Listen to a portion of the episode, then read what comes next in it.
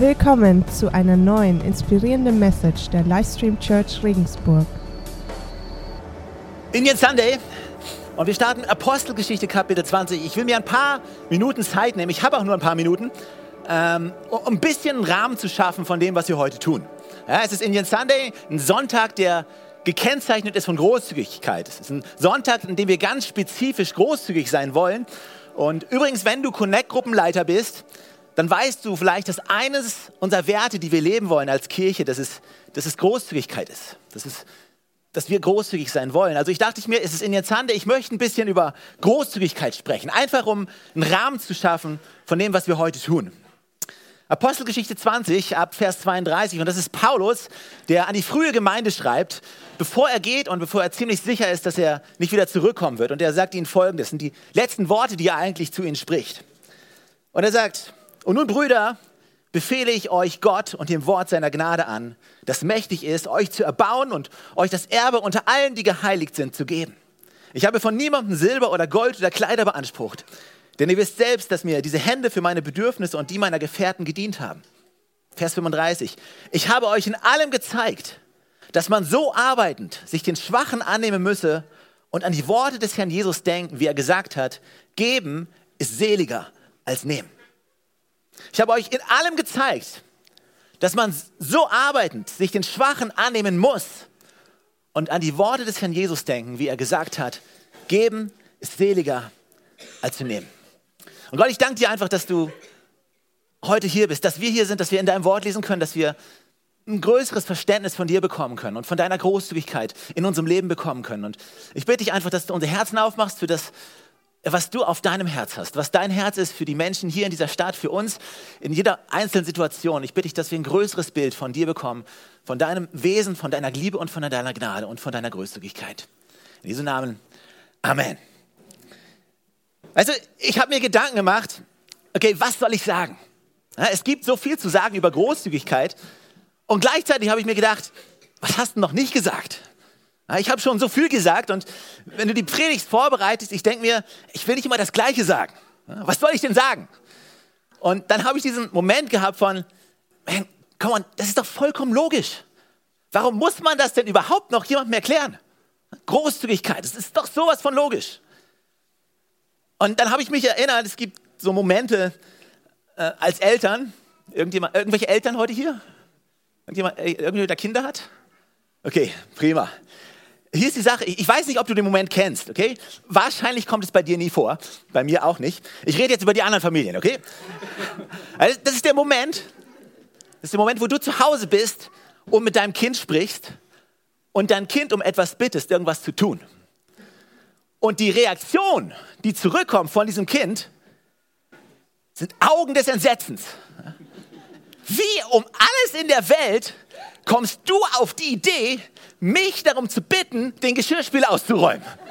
Ich meine, ich bitte dich. Das ist ein Skandal. Das ist, das ist Kinderarbeit. Das ist ja grausam. All die Sätze, nur einen Blick. Wenn du Kinder hast, du weißt so, was ich meine. Wobei es bei uns nicht vorkommt.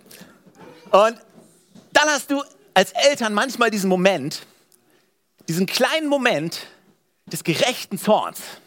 Ja? Nicht Jähzorn, nicht Verlust von Kontrolle, nein, ein gerechter Zorn, der in dir aufsteigt. Ja, und die Gedanken sind so wie ähnlich, so wie folgt. Alles, was du hast, ja, die Klamotten, die du angezogen hast, alles Spielzeug, was du hast, alles hast du nur, weil ich dir alles gegeben habe. Und den ganzen Tag bin ich schon am Aufräumen hinter dir, am Betten machen, am Wäsche waschen, am Kochen. Und jetzt bitte ich dich um eine Sache. Irgendwelche Eltern, die irgendwie nachvollziehen können? Eigentlich, Freunde, es ist doch eigentlich alles gesagt. Also, Gott könnte doch einfach sagen, hey, hey Leute, hört mal zu. Ihr hattet nichts, ihr wart verloren. Die Tatsache, dass du überhaupt atmest, die Tatsache, dass du überhaupt hier sitzt und gerade eben ein Lächeln auf deinem Gesicht hattest, die Tatsache, dass du auch nur irgendwas hast in deinem Leben, ist nur, weil ich es dir gegeben habe. Ja, du warst hoffnungslos verloren. Und außerdem bist du ständig am Rebellieren gegen mich. Und nur weil ich so gut bin, bist du überhaupt noch da. Jetzt stell dich nicht so an und gib endlich was ab. Und ich glaube, ich glaube, keiner von uns könnte sagen, nö, stimmt nicht Gott. Ich glaube, keiner von uns könnte als Response zu Gott sagen, nö, also bei mir, was das? bei mir ist es anders. Also ich habe das, weil ich so hart gearbeitet habe. Und ich bin, was ich bin, weil ich so gut bin. Und ich atme, weil ich mich selbst geschaffen habe. Ich, ich glaube, keiner könnte diese Reaktion geben. Aber dann denke ich mir, komm, Gott ist doch so klar. Du bist so unglaublich großzügig. Alles, was wir haben, haben wir nur, weil du es uns gegeben hast. Und du hast gesagt, wir sollen großzügig sein. Also macht. Punkt. Aber hier ist die Sache. Wenn Gott das so machen würde, dann wäre das nicht wirklich großzügig. Und das ist das Problem, weil Gott ist einfach super großzügig. Ja, Gott setzt sich nicht hin und sagt, jetzt gib einfach. Punkt. Warum? Weil ich es gesagt habe. Das ist auch so ein Satz, den Eltern gerne benutzen. Warum? Weil ich das sag. Und solange du deine Füße unter meinen Tisch stellst, wird hier gemacht, was ich sag. Irgendjemand den Satz schon mal benutzt? Come on. Okay. Aber hier ist die Sache. Das ist nicht wirklich großzügig. Und Gott ist großzügig. Und ich will einfach mal ein kurzes Bild malen, wie großzügig dieser Gott überhaupt ist. Ihr fragt euch, warum sitzt Ruben hier? Ruben ist ein guter Freund und ich dachte mir, ich will nicht alleine auf der Bühne sein. Deswegen sitzt er neben mir. Aber ich habe Ruben, mal gucken, wie wir ihn benutzen werden. Also nicht benutzen, äh, einfach nur ver verwenden werden als Beispiel. Ich will einfach mal einfach ein paar Facetten einfach euch kurz zeigen. Sehr simpel und sehr bildlich, aber zeigen, wie großzügig unser Gott eigentlich ist. Heute an diesem Indian Sunday, dass wir ein bisschen mehr verstehen, wie, wie unglaublich großzügig dieser Gott zu uns eigentlich ist. Und nachher, wenn der Moment kommt, wo wir großzügig sein können, dass wir nicht da sitzen und sagen, pff, nö, lass mal, sondern dass wir sagen, okay, okay ich, ich habe ein bisschen was verstanden von dir. Und hier ist die Sache, Ruben war hoffnungslos verloren. Ja, Ruben sitzt hier, dieser Tisch repräsentiert Rubens Leben. Das ist ein ziemlich kleines Leben. Aber ich bin mir sicher, es wird noch größer. Ist ja schon größer, ja? ist ja nur symbolisch. Gell? Und hier ist die Sache. Weißt du, Gott ist so großzügig, dass er sagt, ich rette diesen Ruben. Er hat uns Menschen geschaffen. Die Menschen haben sich immer wieder abgewandt von Gott, denken, alleine können sie es besser und sind getrennt von Gott. Und Gott sagt sich, nee, das, das kann ich ja auch nicht bringen.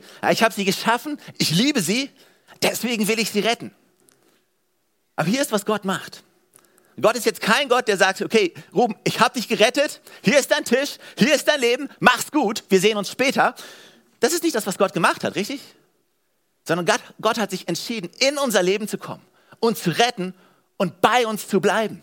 Und jedes Mal, wenn wir hinfallen, hat er sich verpflichtet, uns wieder aufzustellen. Und jedes Mal, wenn wir falsch laufen, hat er sich verpflichtet, uns hinterherzulaufen und zurückzuholen. Und jedes Mal, wenn wir einen Fehler machen, hat er sich dazu verpflichtet, uns zu vergeben, uns einen neuen Anfang zu schenken. Ja, Gottes Großzügigkeit uns gegenüber ist nicht eine einmalige Handlung. Er hat nicht aus der Ferne gesagt, komm, wir retten die mal und hoffentlich geben sie dann Ruhe, sondern er hat gesagt, nein, nein, ich mache mir die Hände schmutzig. Ich involviere mich in ihrem Leben und ich bleibe da. Jesaja 41, das ist, das ist das, was Gott verspricht. Lass uns uns lesen. Fürchte dich nicht, ich bin mit dir. Weiche nicht, denn ich bin dein Gott. Ich stärke dich, ich helfe dir. Ich helfe dir auch, ich erhalte dich durch die rechte Hand meiner Gerechtigkeit. Gott hat versprochen, auf Ewigkeit bei uns zu sein. Er hat gesagt, Ruben, ich gehe nicht mehr von deiner Seite. Ich bin immer bei dir. Ich werde dich niemals verlassen. Großzügigkeit ist keine einmalige Handlung, sondern eine tägliche Entscheidung, die Gott für uns trifft. Egal wie sehr du ihn nervst, er ist nie wirklich genervt von dir. Er hat sich, gegen, er hat sich dir gegenüber verpflichtet, auf Ewigkeit. Es ist nicht zeitlich begrenzt. Es ist nicht so, dass Gott sagt, hey, aber jetzt ist ja langsam mal ein Punkt erreicht, wo mal genug ist. Ich, ich bin so froh, dass Gott kein Gott ist, der sagt, also Freunde, bis hierher und jetzt, jetzt mal genug, okay? Jetzt habe ich euch schon so oft vergeben, jetzt reicht es dann. Ich bin so froh, dass Gott nicht so ein Gott ist. Seine Großzügigkeit ist unendlich. Er ist in unserem Leben und er bleibt in unserem Leben. Aber nicht nur, dass er uns gerettet hat, was extrem großzügig ist, weil keiner von uns hat es verdient. Er sagt auch noch, ich bleibe bei euch. Ich habe dich gerettet und Ruhm, ich bleibe bei dir. Und weißt du was, weil ich so großzügig bin zu dir, möchte ich, dass du jetzt großzügig bist zu anderen Menschen. Weil ich so großzügig bin, ich finde es ein gutes Bild, ich bin Gott, er ist Mensch. Weil ich so großzügig bin zu dir, kannst du jetzt auch großzügig sein.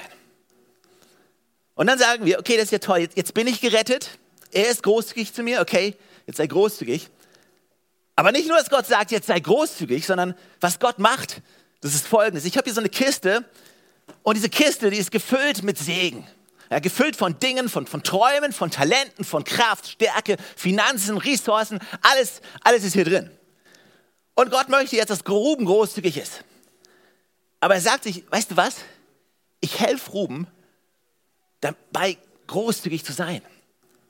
Es ist wie wenn ich durch die Straßen gehe und einen Straßenmusiker sehe ich. Ich liebe Straßenmusiker und ich, vor allem ich liebe gute Straßenmusiker.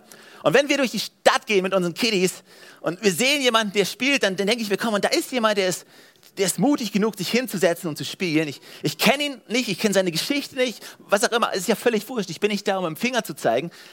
Und es, ich bin, es ist einfach cool und ich, ich, ich gebe dann meinen Kindern immer Geld und sage, komm, komm, gib's ihm. Und es ist so witzig, meine Tochter zu sehen, wie sie dann hingeht, sie schmeißt das Geld rein und läuft zurück und ist stolz wie Egon. ich war jetzt gerade großzügig. Ja, ich habe den Straßenmusiker gerade was gegeben. Ich bin gut. Die Realität ist, ich als Vater, ich weiß, ja, du hast dem Straßenmusiker gerade was gegeben. Aber das ist, was ich dir gerade gegeben habe. Nur als Information. Und ich, und ich glaube, Gott ist genauso. Der Gott sagt quasi, ich will das Ruben, weil ich will, dass du großzügig sein willst. Weil weißt du was, ich gebe dir auch das, was du schon immer wolltest, damit du jetzt großzügig sein kannst. Also nicht nur, dass Gott uns rettet als einmalige Handlung, nein, nein, nein, nein, nein, er bleibt in unserem Leben. Nicht nur, dass Gott sagt, sei großzügig, nein, nein, nein, nein, nein, er gibt uns auch, was wir brauchen, um großzügig zu sein. Ja, wo steht denn das? In der Bibel, 2. Korinther Kapitel 9, wir lesen es, hier steht, derselbe Gott, der dafür sorgt, dass es dem Bauern nicht an Saat zum Aussehen fehlt und dass, er Brot, dass es Brot zu essen gibt, der wird auch euch mit dem Samen für die Aussaat versehen und dafür sorgen, dass sich die ausgestreute Saat vermehrt und das Gute, das ihr tut, Früchte trägt. Er wird euch in jeder Hinsicht so reich beschenken, dass ihr jederzeit großzügig und uneigennützig geben könnt.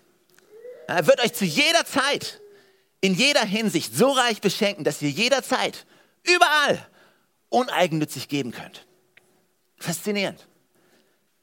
Aber hier, hier ist, pass auf, hier ist, was Gott macht. Nicht nur, dass Gott sagt, du willst großzügig sein, ich gebe dir auch jetzt was, damit du großzügig sein kannst. Ja, und was Gott macht, ist, er sagt, hier, guck, du hast gerade einen, einen Hubschrauberführerschein gemacht und ich gebe dir jetzt diesen Hubschrauber.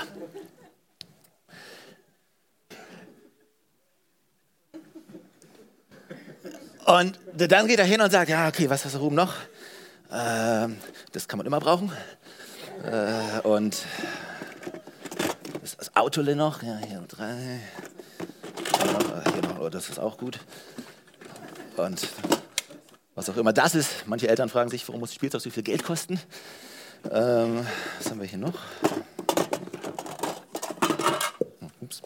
Okay, gucken wir mal, was wir hier noch haben. Wie viel haben wir jetzt? Zehn Mal? Kann ich zählen? Eins, zwei, drei, vier. Okay, zehn. Okay, zehn Sachen. Here we go. Und hier ist, was Gott macht. Gott sagt, ich will euch so reich beschenken, dass ihr zu jeder Zeit, in jeder Hinsicht immer genug habt, um großzügig und uneigennützig geben zu können.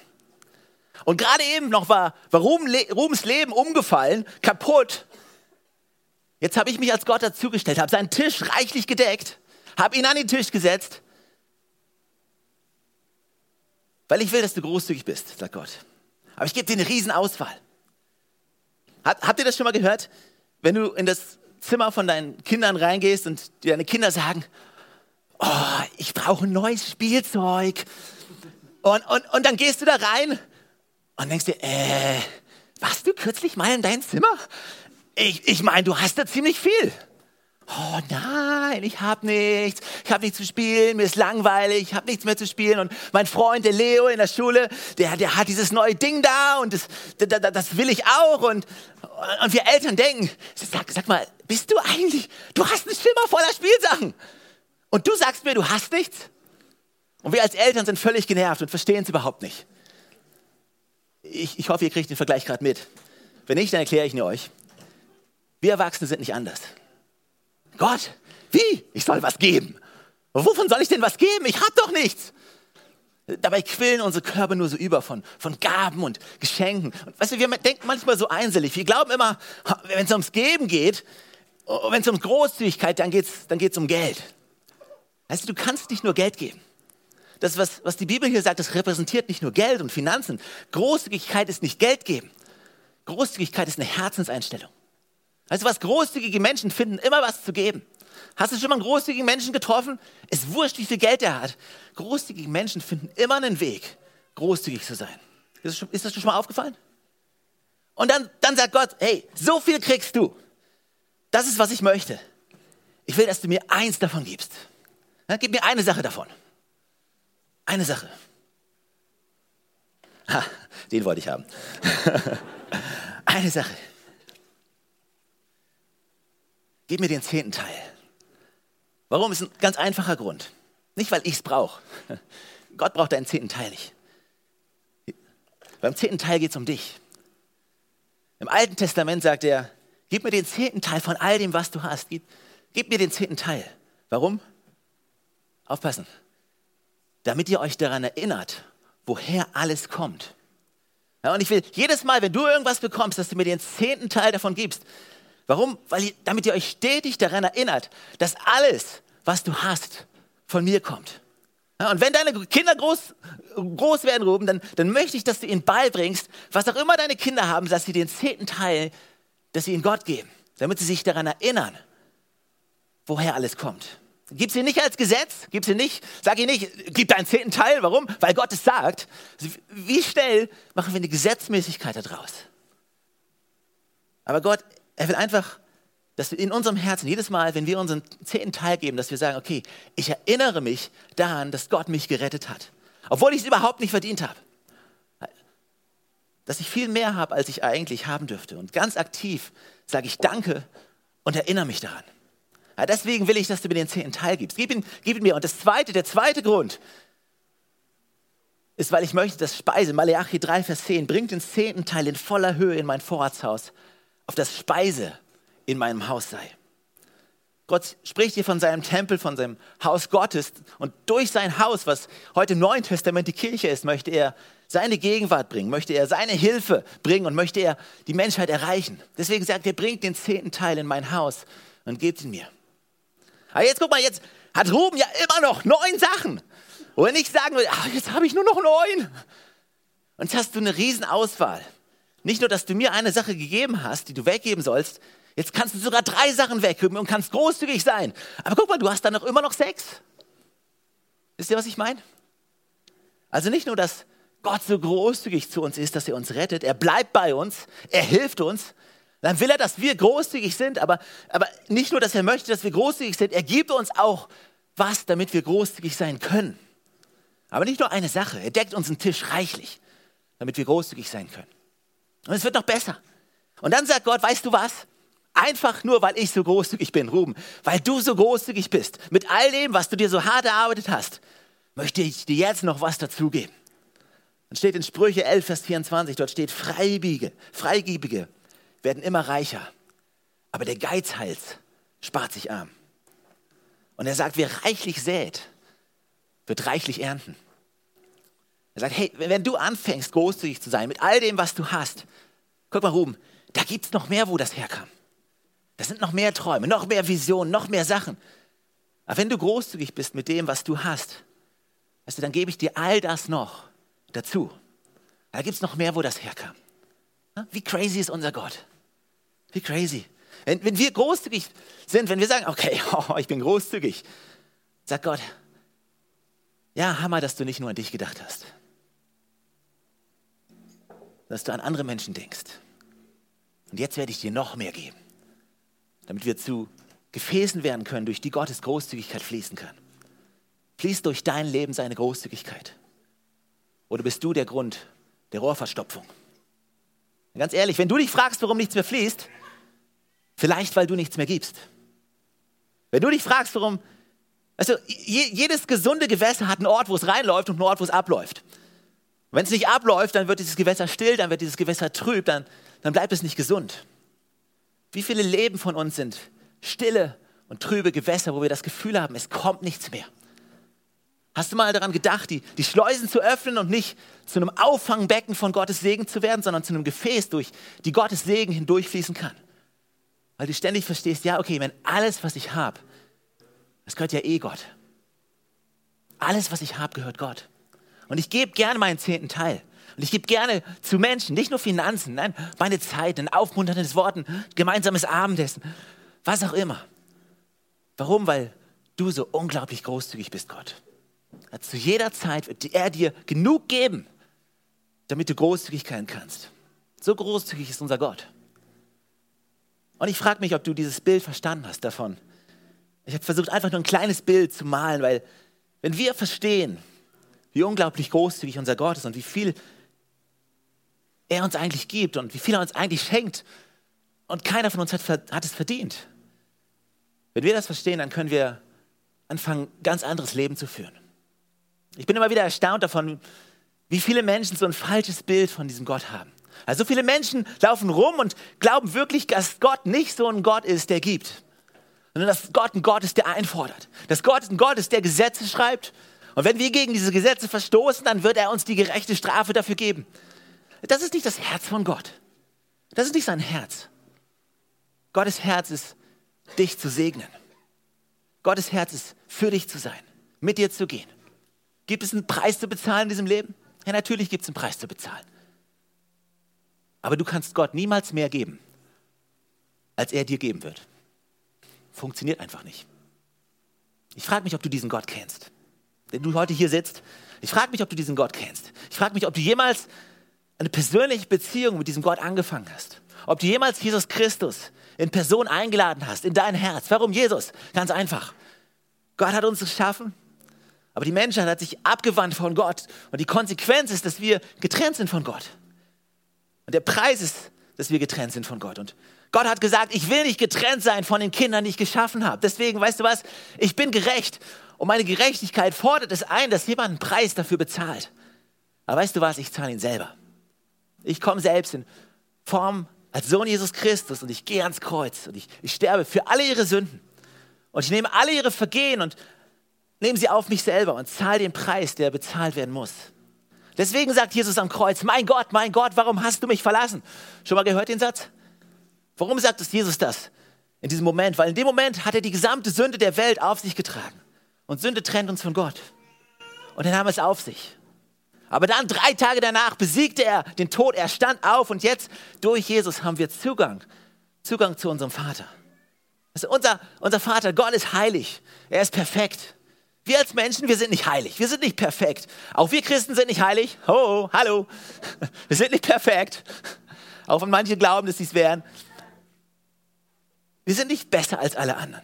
Sind wir nicht. Wir haben nur verstanden, dass es jemanden gibt, der viel besser ist als wir. Und allein durch seine Gnade können, können, kann ich heute hier stehen, können wir hier stehen. Nicht, weil wir so gut sind, nicht, weil wir besser sind als die da draußen. Wir sind nicht klüger als irgendjemand. Wir haben nur erkannt, dass es einen Jesus gibt, dass es einen Retter gibt, der uns vergibt. Und jetzt muss mich meine Sünde, meine Fehler, es muss, mich muss mich nicht mehr klein halten, sondern durch Jesus Christus kann ich trotz meiner Sünde, trotz meiner Fehler zu Gott kommen und trotz all meiner Falschheit und kann ich immer noch ein Leben führen, voller Größe und voller Bestimmung. Das ist der Gott, dem ich diene. Ich frage mich, ob du diesen Jesus kennst. Ich frage mich, ob du jemals Jesus eingeladen hast in dein Herz. Gott ist kein Gott, der auf, aus Entfernung auf dein Leben schaut. Nein, nein, er ist ein Gott, der dir nah sein will, der in deinem Leben sein will. Jeden Tag. Hast du ihn jemals eingeladen in dein Herz? Hast du jemals dieses Gebet gesprochen und hast gesagt, Jesus, komm in mein Herz. Ich will dich kennen.